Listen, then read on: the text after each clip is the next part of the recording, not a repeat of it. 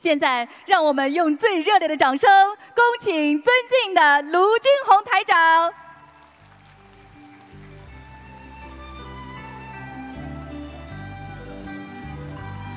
请卢台长接受佛友敬献的鲜花。乘风破浪，弘法忙，慈悲喜舍记心上。修心修行愿力强，不离师本现慈航。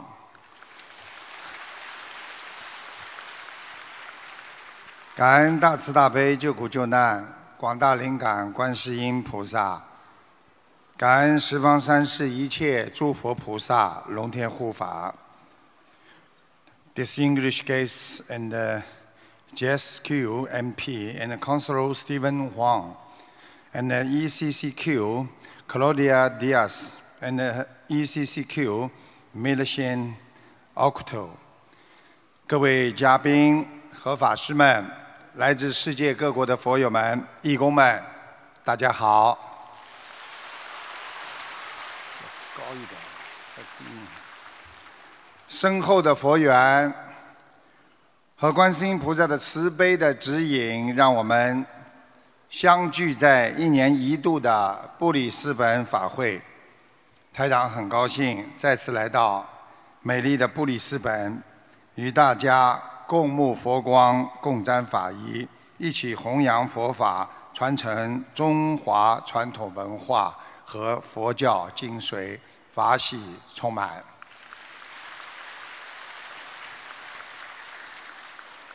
人生中。每一个缘分都是前世修来的。我们人生就像一个旅程一样，沿途的美丽的风景只是我们生活的点缀。珍惜每一个缘分，懂得感恩和付出，修心修行，不忘人生旅途的最终目标。就是要达到彼岸，出离六道，回到观世音菩萨母亲的天上的怀抱。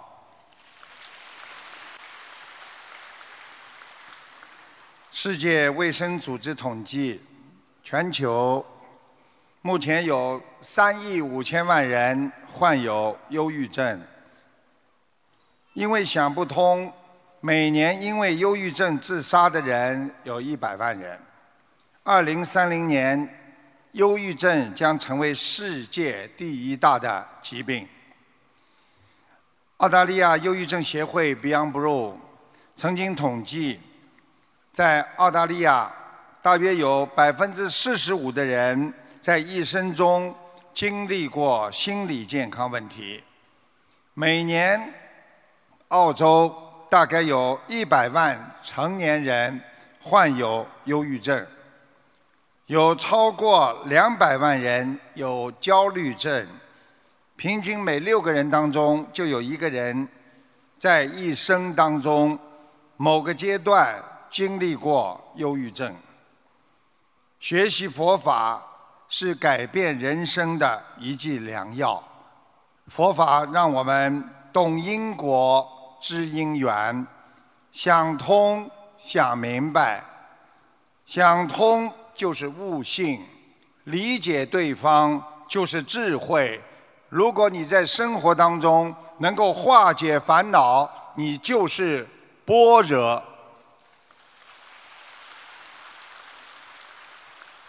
我们人的内心其实非常的苍凉，很多人。被痛苦缠身，经常觉得活着没有意思，不能控制自己的精神和情绪，最终走上了绝路。就在五月十五号，悉尼新南威尔士大学 （New South Wales） 那个 University，一个中国女学生叫 Shelly，在网上她直播了割腕自杀。发布了流血的手腕图片。他同时说到，他的情绪极落，极度的低落。他说：“像我这种人，不适合与人交往。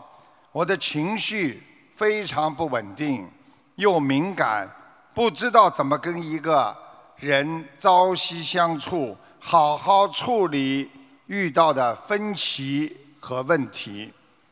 我想来想去，还是独自生活更符合我的天性，也不会伤害别人。之前他曾经在跟朋友的聊天室当中，宣礼曾多次表示出要自杀的情绪，甚至说自己吃了双倍的安眠药，并准备割腕，从此就与朋友失去联系。这就是典型的忧郁症案例。在五月十一号的凌晨，在澳大利亚的 Perth 南部的一个小镇，发生了恶性的枪击事件，包括四名儿童在内的七人死亡。这是二十年以来澳大利亚发生的最严重的忧郁症导致想不通枪杀案件。警方称，这是一起谋杀和自杀案。一对老夫妻住在这里，他们的儿女领养和教育着四个自闭症的孩子。最后，四个孩子和三个成年人全部丧生。人活在世界上要想通，请大家记住，因为一切都在变化当中。今天不代表明天，今天的拥有不代表你永远永远的拥有，今天的失去并不代表你永远的失去。一个人如果看不到明天，你才会失去今天呐。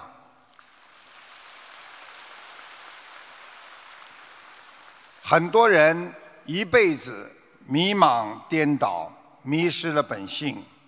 所以，学佛的人要懂得，人生其实并不孤单。如果我们拥有了最美好的心理世界，拥有了至高无上的信仰，我们与众生在一起，就能得到众生的力量，得到佛菩萨的智慧。所以在观世音菩萨的佛光普照下，愿我们每个佛友都相互帮助。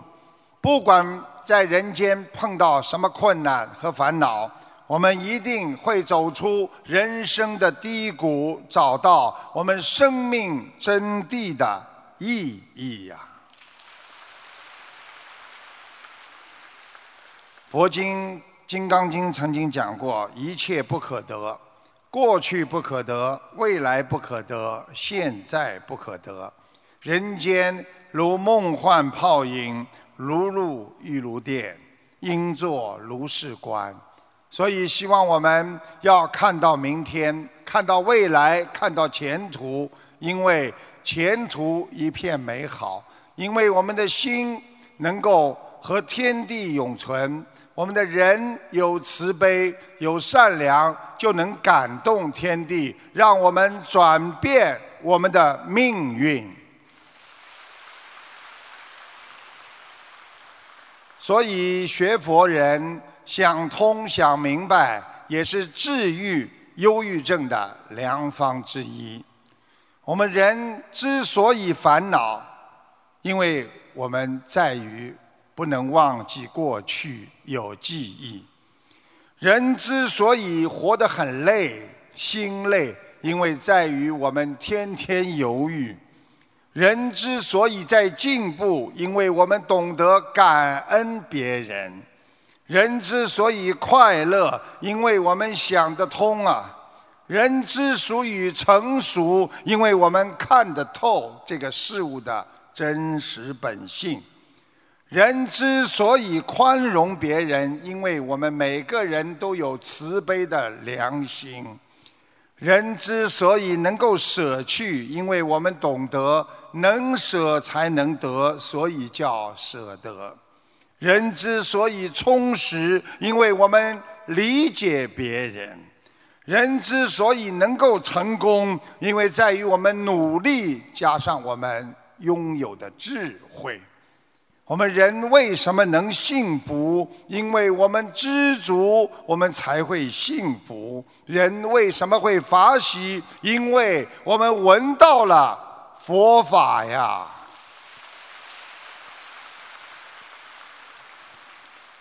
相传，在古代杭州城瘟疫流行，碰巧又是荒年，颗粒无收。当地的平民百姓贫困交迫，十分凄惨。有一天，城内的湖边突然停泊了一艘大船，船头坐着一个美丽的女子，她为贫穷的人请命。如果有人出钱买她，她就住在他的家里，伺候于他，用。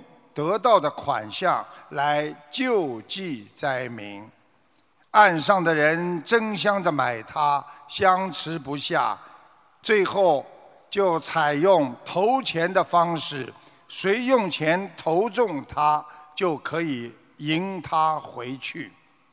于是，船上到处是铜钱、黄金、白银，纷纷的投了下来。堆满船头，但是没有一枚落在这个美丽女子的身上。所有的人很失望，只好放弃。女子微笑，合掌向岸上的人致谢，把每一个捐来的钱都施舍给了穷人。消息传来，轰动了整个杭州城。富人们为他侠义的行为感动，纷纷慷慨解囊，于是病人得到了医治，穷人得到金钱，饥饿的人得到了食物，人心都得到安慰和满足。突然，这个女子的船上霞光万道，灿烂光明。一位法相庄严的菩萨合掌微笑，大家非常惊奇。他说：“我就是观世音菩萨，我来是为了启发和唤醒大家的慈悲心、同情心和怜悯心，是高贵的情谊。帮助别人是最神圣的本源。”扶助弱小是众生义不容辞的本性。今天，你们的行为十分值得称颂，众生将得到幸福。我将常住在每个人的家中，保佑你们。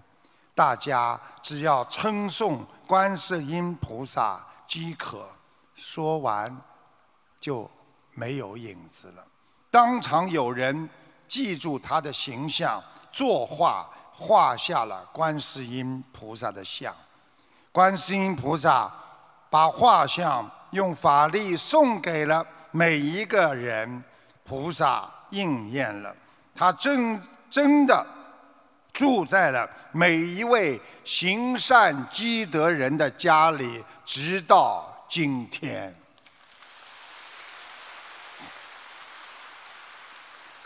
这个故事在中国广为流传，增加了人们对观世音菩萨的信仰。菩萨有求必应，任何一位学佛人，只要你愿意帮助别人，你就是在学菩萨，你一定以后能成菩萨。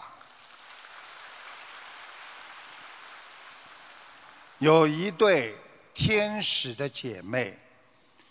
为了视察人间的善恶，他们先后来到人间，住在一个富人家里。这个富人非常的吝啬，对他们非常的不好。但是临走之前，这位天使的姐姐将富人家的破烂的墙壁修补好了。后来他们搬出来，又到了一个穷人的家里。穷人对他们也是很好，但是临走前，穷人家里唯一的一头牛却死了。这时候，天使的妹妹非常的疑惑，就问姐姐：“姐姐啊，为什么你帮助坏人，就是他们认为的富人补强，你却让好人家里死了牛呢？”天使姐姐说：“富人家那个破烂的墙壁后面有个洞，能够通向一个金库，所以我把它补上了，不让他们发现。而穷人家当天晚上来了一个死神，要把穷人家的女主人带走，我不让他带走，暗中换成了他们家的牛。”所以牛死了。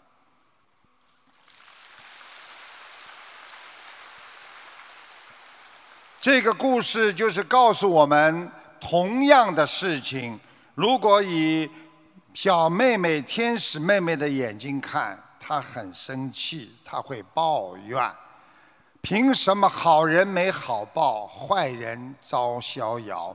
这不公平。但是在天使姐姐的眼睛里，因果丝毫不爽。我们很多人念佛，但是总有很多抱怨和疑惑。比如，为什么我没有念经之前还可以，念了佛反而遭遇到很多麻烦？为什么我拜了佛还生病？为什么我念佛了，佛没有保佑我？等等。因为我们世人的眼睛比较浅妙虚，在世间之眼看菩萨，看到的失果是因果相悖，佛不慈悲。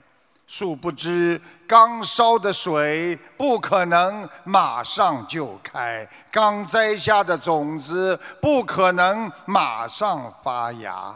念佛之后。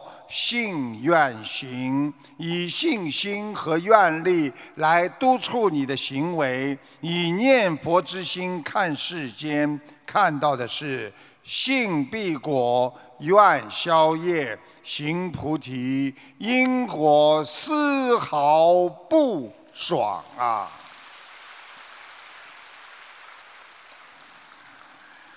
犹如一个人没有去看医生检查身体之前，他不认为自己有病；但是，一旦检查看了医生，告诉他浑身是病，你难道能说是医生给了你浑身的病痛吗？所以，以实看虚，可以看破虚妄；以虚看实，恐怕你就要失去。大智大慧，现代人追逐虚妄，追逐假象，迷惑众生。只要你有贪心，你就会迷惑一样。就像我们很多人现在接到电话，说你中彩了，中几百万的彩，然后你就付出的税金，你就被骗一样。有一家面条店。门口写着：“本店美味的炸酱面全部免费，每人只限一碗，浪费罚款一百元。”于是有人心想：免费的炸酱面就进去吃了，结果哭着就出来了。别人问：“你怎么白吃一碗面还哭了呢？”他说。你知道面的碗有多大吗？像个小脸盆这么大，怎么吃得完？不罚款才怪呢！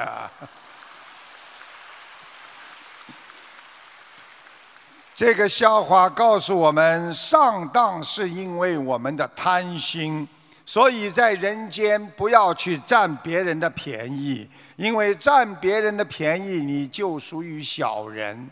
如果你天天懂得付出，你就是个圣人。所以，人活着不能去追求虚幻，得到的是迷惑。记住了，禅禅心方面讲的：心动则物动，心静则物静。人一辈子吃亏，就是因为我们贪欲所致。欲望来自于心，心是受诱惑的根呐。所以，学博人深知身口意三毒的侵害，所以学博人怕造口业，谨言慎行。中华传统文化讲：言而当知也，目而当也知也。语言最能暴露一个人，适当的时候说话，那叫智慧；沉默的适当也是一种智慧。但有的人每天说着不恰当的话，最后给自己找的无穷无尽的烦恼。知道怎么说话，什么时候说话。知道的事不乱说，那也是一种智慧的软实力。过去子禽问木子说：“多说话有好处吗？”木子非常有智慧的答道：“苍蝇、青蛙，白天黑夜叫个不停，叫得他们口干舌燥，没有人去听他的。”当你看到那雄鸡在黎明时候的啼叫，天下震动，人们早早起身，多说话有什么好处的？最重要的是话要说的切合时机，那才叫正语呀。我们人人常常去评价。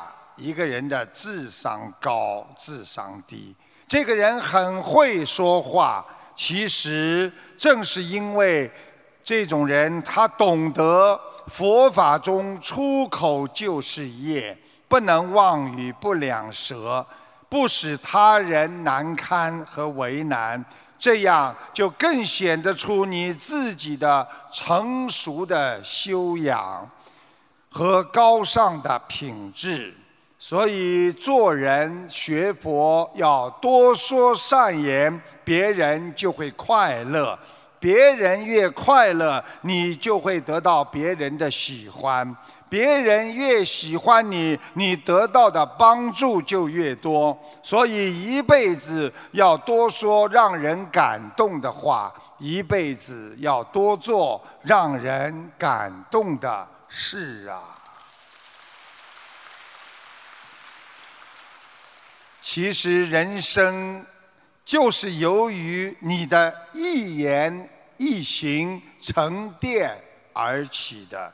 你怎么说话，就决定了你是谁，甚至决定了你过得好不好。所以学佛人要懂得口为祸福之门。懂得谨言慎行，照顾他人感受，那才是智慧之举啊！台长啊，每个星期在电台里做节目啊。那么有一天呢，啊，这个上个星期吧，这个帮一位属猴的男的看图腾，台长指出这个人胆子小。但是有本事，压力大，钱少，在老婆面前很节约，啊，他说的都对。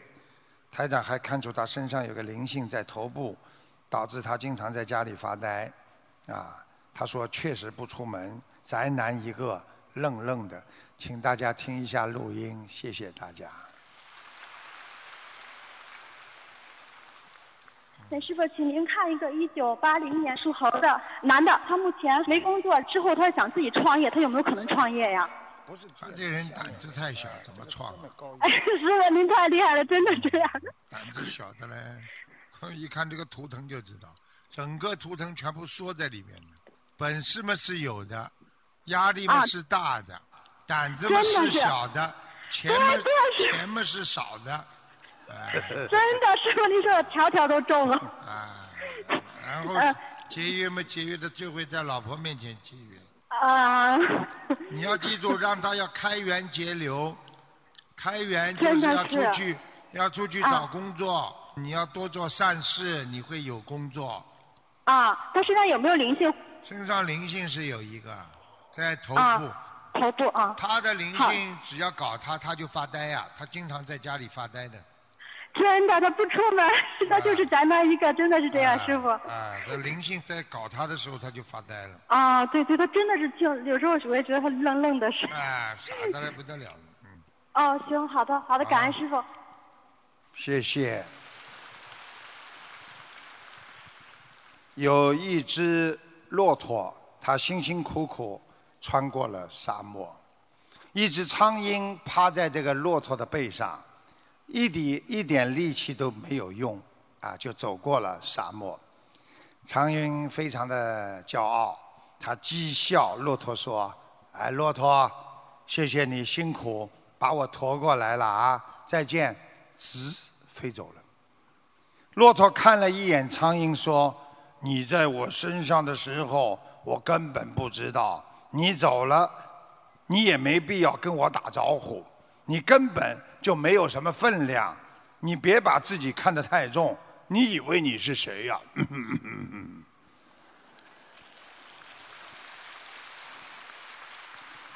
英国文学家萧伯纳一天闲着无事，同一个不认识的小女孩玩了半天。黄昏来临的时候，萧伯纳对小女孩说：“你回去告诉你妈妈，说是萧伯纳先生和你玩了一个下午。”没想到小女孩马上回敬了一句：“你也回去告诉你妈妈，就说玛丽和你玩了一个下午。”后来，萧伯纳对别人讲：“人切不可把自己看得过重。”有一名著名的表演艺术家，他曾讲过一个故事。他生长在一个大家庭当中，每次吃饭都是十几个人坐在一起。有一次，他突发奇想：“哎，如果跟大家开个玩笑，等他们吃饭前呐、我把自己呀、藏在一个饭厅的不被人注意的柜子里，想等到大家找不到他的时候，他突然把门一开，我在这里跳出来。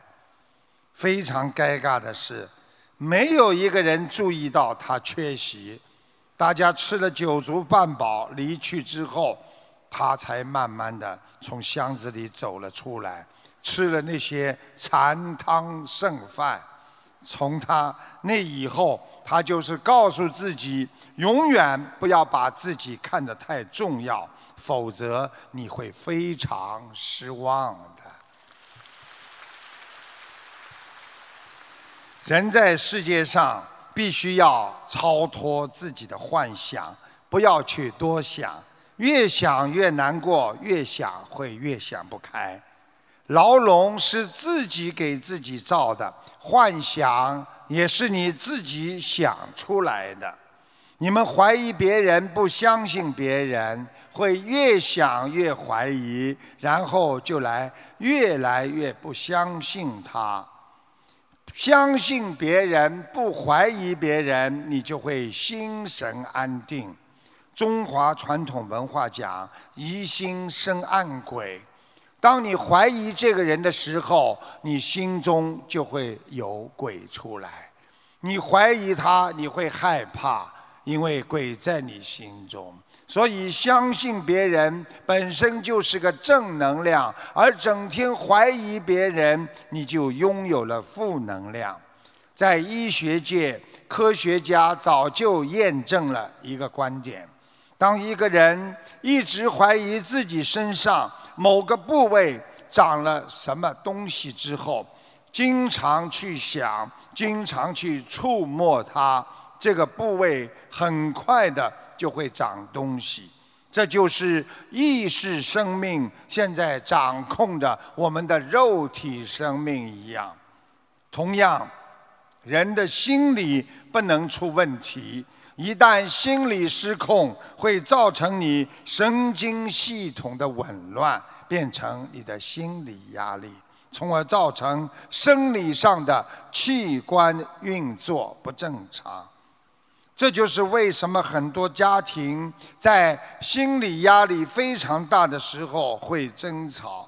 昨天晚上我讲了一个夫妻一对，啊，是广西的，结果离婚没有离成，回来的时候想不通，啊，就带着孩子一起跳江一样。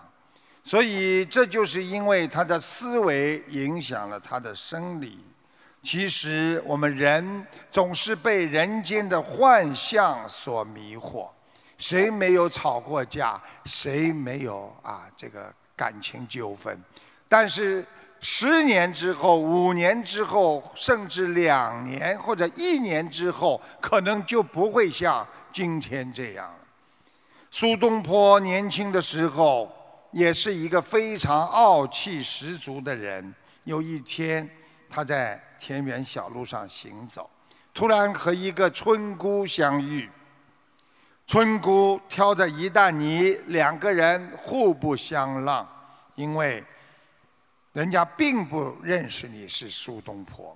最后，这个村姑提出了一个上联：若苏东坡能够对上下联，他就甘心让路。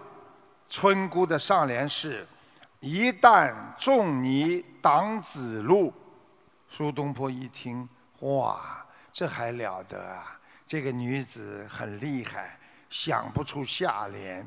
两边的水田里插秧的农夫大声的笑他，情急之下，苏东坡大声的回应：“两旁父子笑颜回。”当然不如第一句精彩。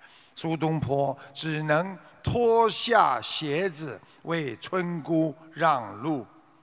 事实上，一个人的轻和重、贵与贱，绝不是自己能够定下标准的。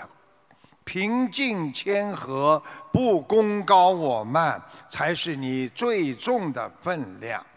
俄国大文学家托尔斯坦曾经。被一个贵夫人当做搬运工搬箱子，托尔斯坦十分愉快地搬完了箱子，并且得到了一个卢布的报酬。当贵夫人得知这个搬运工是托尔斯坦时候，羞得满脸通红，想要赎回那个卢布。托尔斯坦高兴地说：“不，夫人。”那是我劳动所得和稿费同样的重要啊！美国总统里根虽然贵为总统，却经常能够把自己看清。一天，他的秘书告诉他，有一个叫比利的比利的男孩子。身患的重病，不久就要离开这个世界。听说这个孩子最大的愿望是什么？就是想做总统。于是里根选的一天，把这个孩子从医院里请到了白宫，让他坐在了最圆形的办公室里，亲自给这个孩子做助手，帮他处理公务。一直到这一天的结束，大学开学的日子，有一个新生拦住了一个看门的大爷，让他照顾一下箱子。哎，大爷，你帮我这个箱子看一看。第二天才发现，这个看门的大爷竟然是北京大学的副校长，著名的学者叫季羡林。这位学贯中西的学者竟能够如此的看清自己，也许正是他成为当代学人榜样的原因之一呀。我跟大家讲，人要放低自己，才会越来越高。要学会像麦穗一样，长得越高，头要变得越低。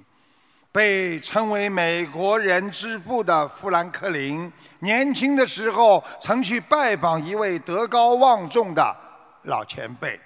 那时候他年轻气盛，挺胸抬头，迈着大步一进门，没想到他的头就砰的一下被墙撞在门框上，痛得他一边不住的用手搓揉头，一边看着比他身子矮去一大截的门。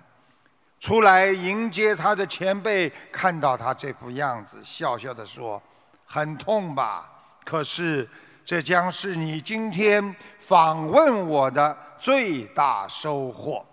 一个人想要平安无事的活在世界上，你必须要时刻的记住，该低头的时候就要低头。这就是我教你的人生哲学第一课。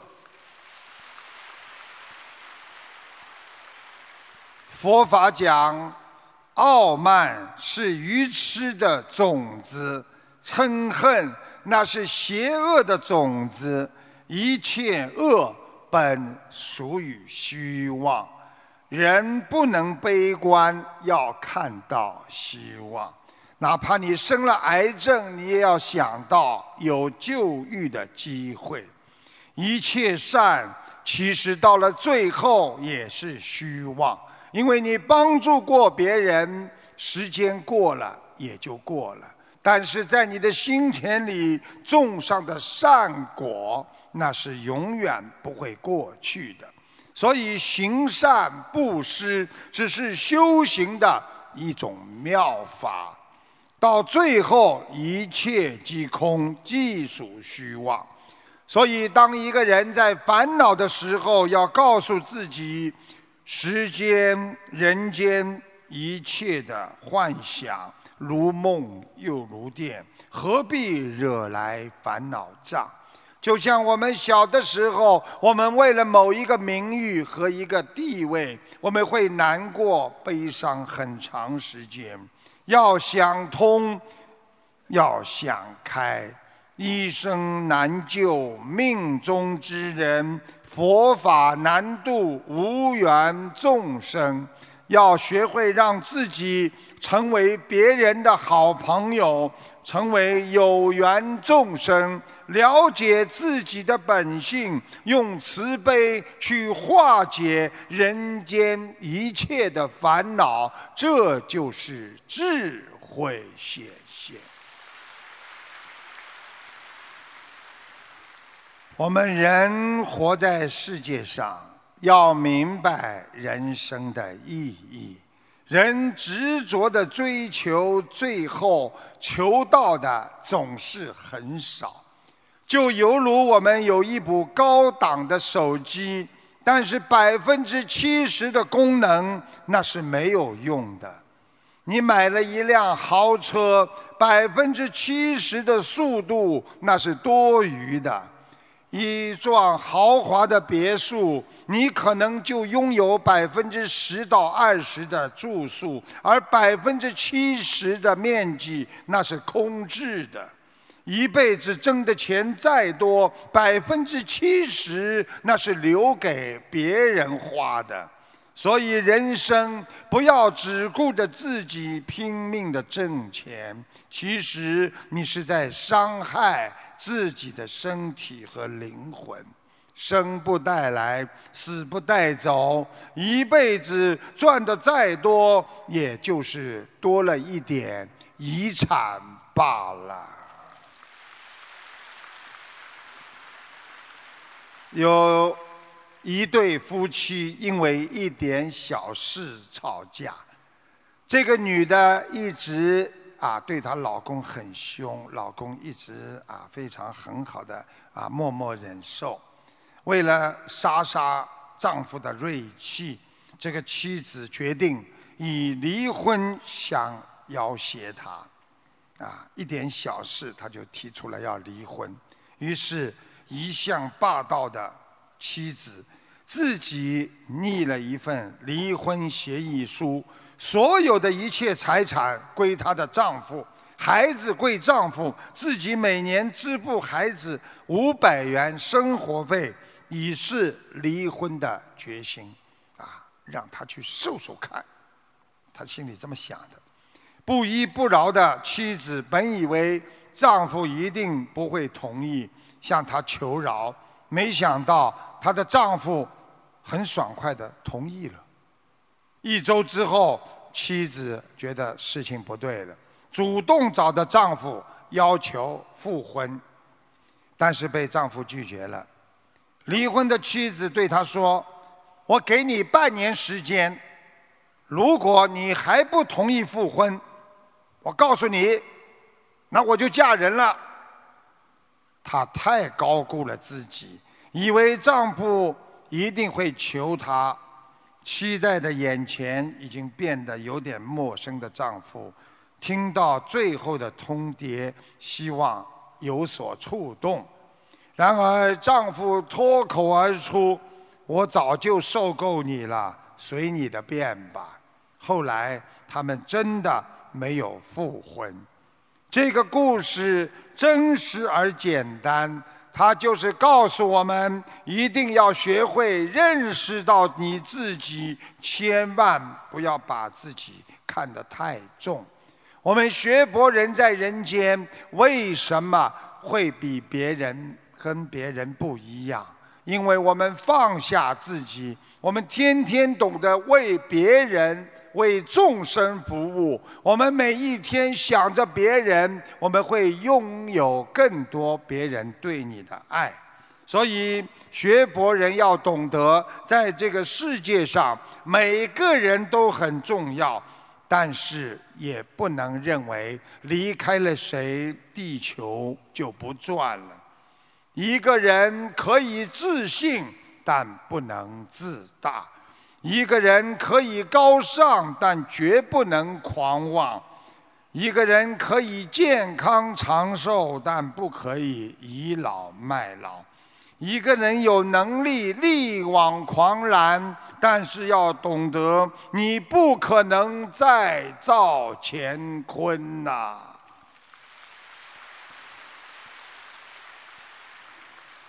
学佛人不要把自己看得太重，其实那是一种修养，一种风度，一种高尚的境界，一种达观的心态。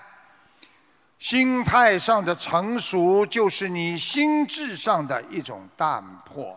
用菩萨的心态来做人，对别人谦卑，感恩别人曾经帮助过你。曾经救过你的任何的一点一滴，爱父母，爱众生，爱所有周围的一切人，你会让你的心智变得很健康，更宽容。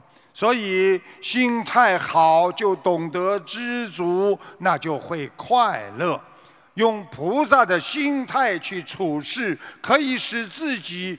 更放得下，更解脱，社会也会变得更和蔼、更和睦，世界就会变得更加的和平和安宁啊！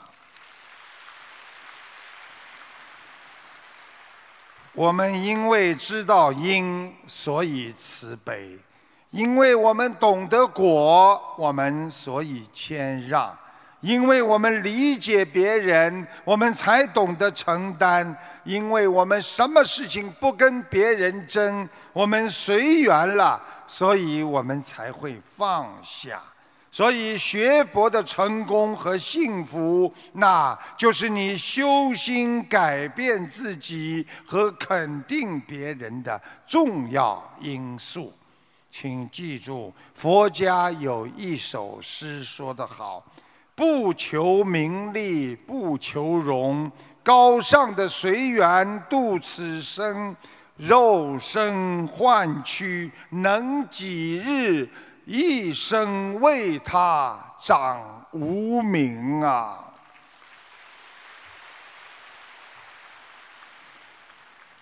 台长在节目当中呢，啊，经常听到有很好的反馈。一个小孩子先天性的心脏病，缺口有六点二厘米，住院的时候一直打的强心针啊，缺口都没有长好，而且不断的扩大。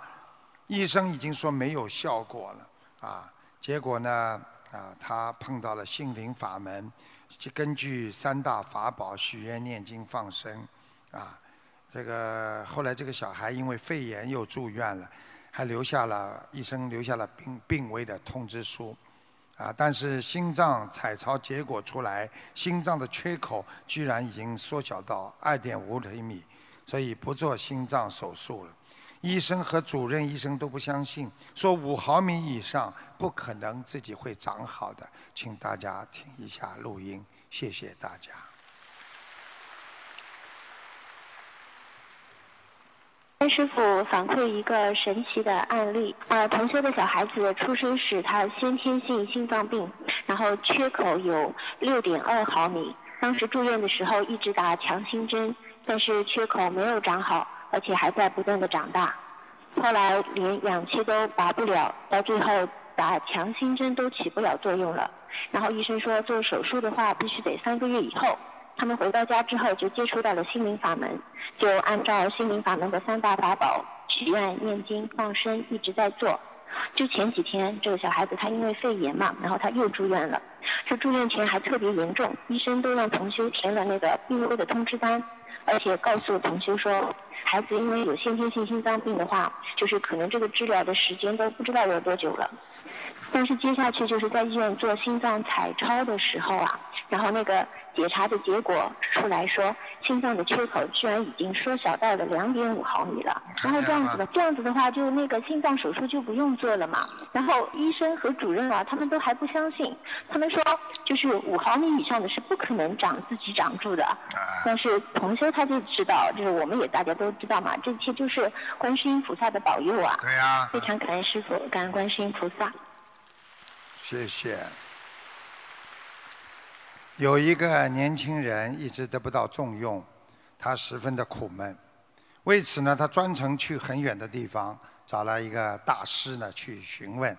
他终于见到了大师，年轻人就问大师说：“大师啊，我的命运为什么对我如此的不公平呢？”大师没有直接回答他，而是从地上捡起了一颗小石子儿，丢到远处的乱石堆中。对年轻人说：“你去把我刚才扔出去的小石头给找回来。”年轻人在乱石堆中翻找了半天，也没有找到，因为他不知道哪一颗是老人家扔出去的，因为每一颗石子儿看起来都差不多。他无功而返，大师呢，来，小伙子，把你手上的戒指给我。拿起戒指往乱石堆当中一扔，年轻人去把它找回来。这一次，年轻人没有飞，吹灰之力就找到了那枚闪着金光的戒指。大师看着年轻人，没有说话。年轻人醒悟了：如果自己只是一颗小石子儿，而不是金子的时候，就不要去埋怨命运对自己的。不公平。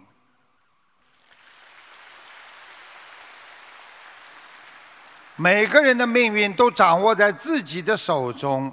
当你不停的在埋怨、忧天怨天尤人时，你多想想，你种了善因没有？你为别人付出了多少？你想得到多少？果报是因为善因。修行自我，才使自己像金子一样发出光芒。我们人因为贪心、恨心、怀疑而烦恼，贪嗔痴慢疑，这就是人痛苦的原因。因为我们每天在贪，贪不到就会苦；贪到了之后又怕遗失，那就更苦。所以，为什么要学习佛法？因为我们要用心，用佛的智慧来开启我们的心中光明。知贪最后是空，嗔恨最后是苦，知愚痴最后是烦恼。这样，你才能放下，找回你的本源呐。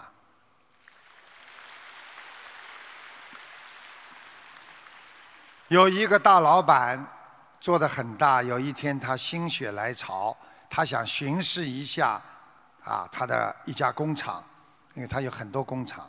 他看着看着，突然之间看见一个员工埋头苦干，非常努力的在工作。他走过去，悄悄地拍拍员工的肩膀，说：“小伙子啊，好好干吧。我以前也和你一样。”的意思就是说我做老板之前和你也是一样。员工抬起头来笑一笑，也伸手拍拍大老板的肩膀：“你也好好干吧。我以前和你也一样。”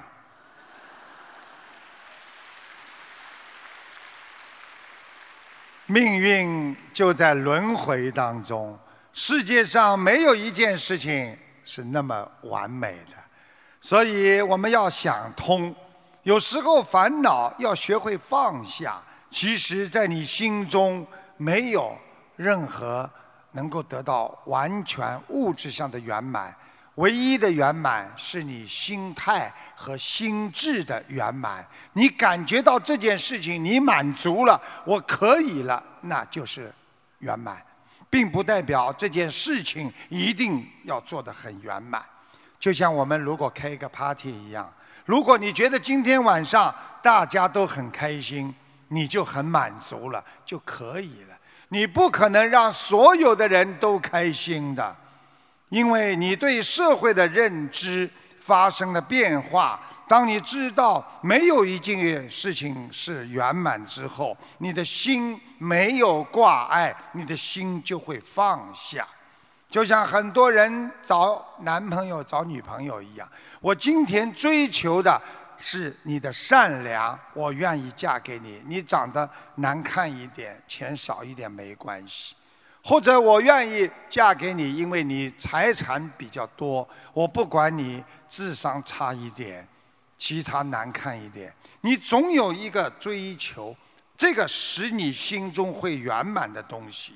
如果你没有认知，你认为社会上有对呀有错呀，你把它认为这是唯一你能够认为的一种见解，你就会把错误的见解。往恶处去想，也就是说，你认为这件事情是不好的，你天天去想它怎么恶怎么不好，就犹如很多的妻子认为先生其他都很好，就有一样东西非常不好，整天整天的什么都不当回事，你天天的往恶处想，你就会把他的善良也往恶处去想。所以在你的心中就永远不会觉得满足和圆满，你的意念在心理学上讲就产生了心理缺陷。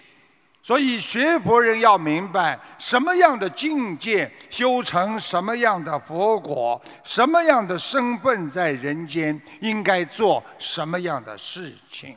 我们学佛人就是只能做菩萨的事情。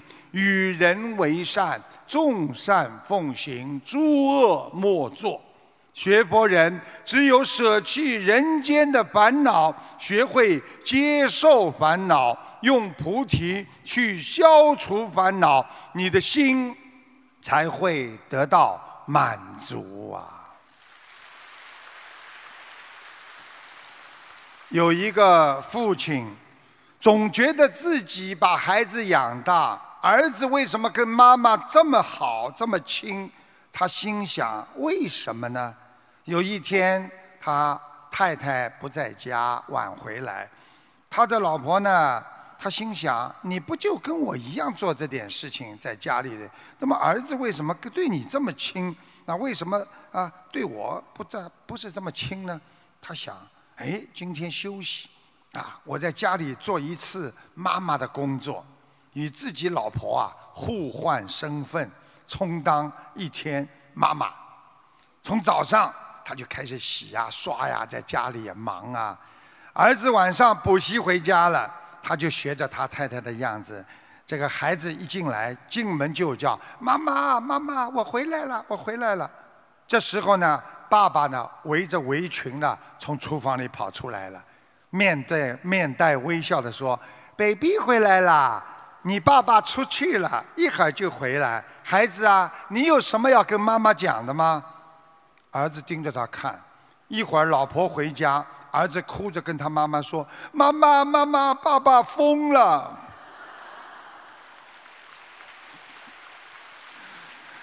所以，我们做人要明白，世界上没有一样事情是同样的，没有一件事情是你认为那是圆满的。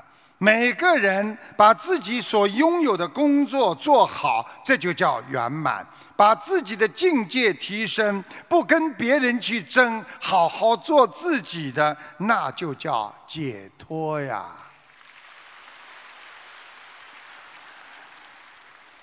有一位神仙，他问一只被囚在笼中的画眉鸟，他说：“你愿意到天堂去生活吗？”这个鸟说：“为什么呀？天堂宽敞明亮，不愁吃喝。”这个鸟说了：“可我现在也很好啊，我吃喝玩乐全有主人包办，风不吹头，雨不打脸，还能……”天天听我的主人讲话、唱歌。神仙说：“可你在鸟笼当中，笼子太小，不自由啊。”画眉鸟沉默了。于是神仙说服了他，以胜利者的姿态把画眉鸟带到了天堂。他把画眉鸟安置在翡翠宫住下，便忙着处理各种事情去了。一年之后。神仙突然想起了画眉鸟，便去翡翠宫看他。他问画眉鸟说：“啊，我的孩子啊，你过得还好吗？”画眉鸟答道：“感谢神仙，我活得还好。”那么你能谈谈你在天堂生活的感受吗？画眉鸟长叹一声说：“哎，这里什么都好。”只是笼子太小，怎么飞也飞不到；只是笼子太大，怎么飞也飞不到边上。讲错了。人如果不能转变心态，就不能挣脱心理的枷锁，不能摆脱固有的生活模式。即使你生活在天堂当中，仍然可能有生活在地狱的感觉呀。很多人天天在家里不知道妻子为你付出，很多人在家里不知道天天先生为你的付出。慢慢慢慢的时间长了，他就感受到自己慢慢的变得。不那么乐观了，所以不要用人身肉体的意识去看这个社会，否则你看不到真实的世界，而看到的只是肮脏五欲六尘的有色世界。人对世界的看法不一样，才会引起争斗。因为你认为这件事情是好的，他认为这件事情是不好的，所以每个人都站在自己的观点看问题。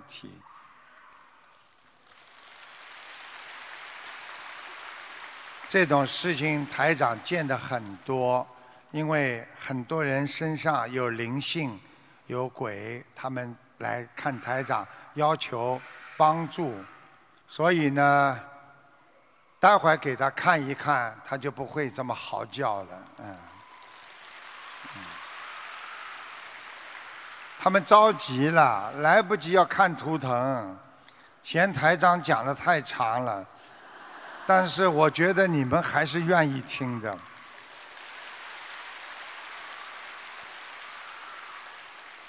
先请他出去吧，那个孩子先出去啊。待会爷爷帮你看好吗？啊，好，啊，先请他出去，不要影响大家。啊，爷爷待会帮你身上的灵性一请走，你就好了。我告诉你，这种孩子多可怜，在家里也是这么叫的，妈妈有什么办法？所以他知道台长来了，他有救了。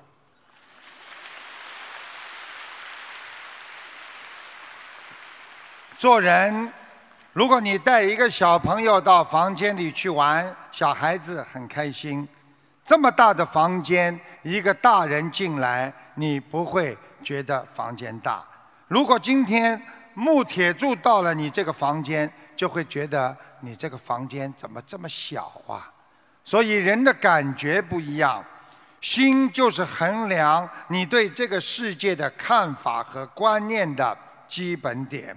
六根看世界，永远是眼耳鼻舌身意。这个身幻就是你的幻觉。想一想，我们年轻时候多么有劲儿，多么有力量。现在我们都觉得很多东西在自己的身上都找不到，不存在。所以佛性看世界，永远是知足、善良、慈悲和希望。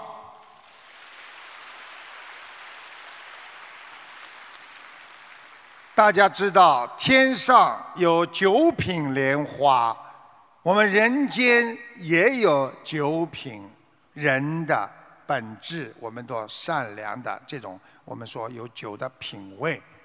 那么台长告诉大家，下品、中品和上品。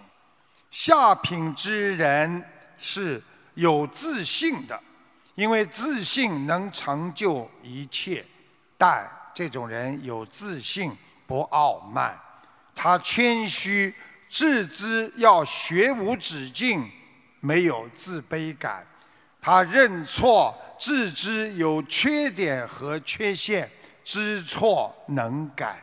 想一想，做人的下品就要有这么多优良品质，所以很多人连下品都做不到。那么中品是什么？人的中品，首先是感恩。你们有没有感恩心？感恩过去曾经帮助过你的人，曾经跟你谈过恋爱的人，曾经你的老师、你的医生，包括所有一切你的朋友。要感恩今天所有得到的一切，要知足满足现在所有的一切，无为。保持现在的一切，这为中品。那么上品是什么呢？上品就是舍得给予大众分享所得，包括帮助别人、爱护众生、包容宽容众生的一切失误和别人的缺点，那叫上品。上品还有最大的一个特点，那叫觉醒。因为不贪人间的天下事，他觉悟宇宙人生的真相，他知道人。不可得，因为人生只是一个旅店，所以对他来讲不重要，一切他都看得穿，能随缘。这种人长命百岁，心态健康，觉悟超人呐。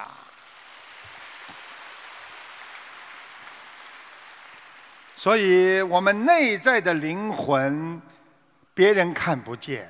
有的人说：“为什么你看出他这么尊贵？这个人为什么这么让人看不起、卑劣？”实际上，我们人有时候的脸就是你灵魂的样子。你们很多人的脸是偏执的，有时候你的脸看不见自己的烦恼。比方说，有人不小心踩了你一脚，你到底是横眉冷对还是和颜悦色？哎呀，没关系，代表着你的修养。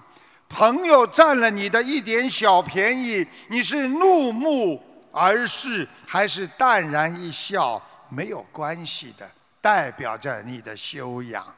父母亲唠叨的你出门要加衣，走路要当心，开车要安全。你是面露温色还是脉脉含情，代表着你的修养。同事和你发生了小的争执，你是目光凶狠还是嘴角含笑，代表着你的修养。如果上司、老板批评你做事不认真，你是满腹怨气，还是面面露愧色，代表着你的修养。所以要学会修养，修养是做人的第一步，慢慢的包容和。原谅别人那是第二步，等到修为自己，帮助别人，你就会超脱人间的烦恼，进入四圣道，那是第三步。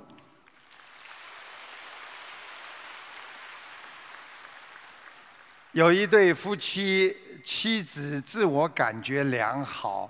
有一天，她对老公说：“啊，你知道。”你为什么会遇见我吗？因为我是仙女下凡来报你的恩的。她老公看了她两眼，跟她说：“那你还是回天上去吧。我觉得你不是来报恩的，你是来报仇的。”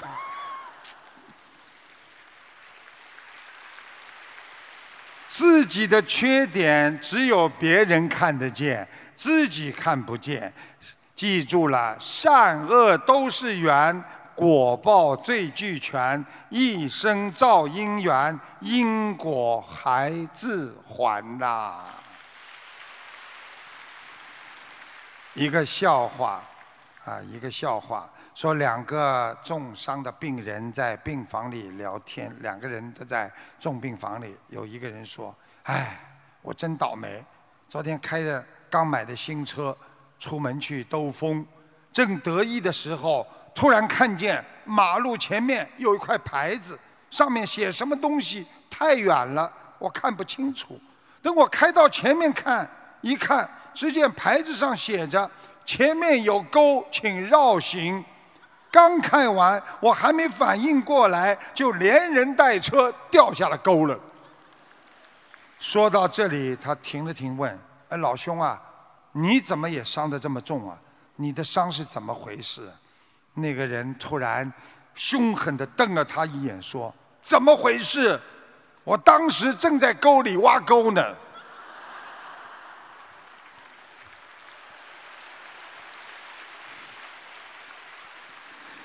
人在社会当中，什么事情都会碰到，保持一颗良好的心态。其实人的烦恼根源都在自己。你想通了，你不会生气了。生气实际上就是你还不够大度。如果你感觉到郁闷，因为你还没有想通。如果你今天还有一点焦虑，你呀不够智慧。如果你今天悲伤了，说明你这个人不够坚强。如果你今天还惆怅，是因为你看不到希望。因为你今天嫉妒了，不要去嫉妒别人，因为你还不够努力。如果你有烦恼，你还没有开悟。所以学佛人要理解，每一次烦恼的出现，都是一个给我们寻找自己缺点的机会呀。所以学佛人要懂得，只要你还想不通，就是你离开了智慧。现在我们学佛了，我们想通了，一切都是缘分，该还的还了。该欠的我们也还了，而且一切都会过去，因为我们还有明天的未来。好好修行，修心，万事顺意，一世修成，永断轮回。谢谢大家。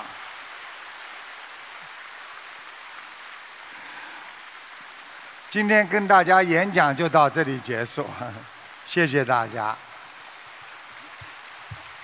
哎呀，雷鸣般的掌声，让我想起了去年在新加坡八万人的法会，也差不多这么响。好，台长呢身上都是汗，我换件衣服，马上上来。有一个佛友呢给大家啊讲一个心得，大家呢啊这个我很快的五分钟啊三四分钟就上来。谢谢大家。让我们以热烈的掌声，感恩卢军红台长为我们带来的精彩开示。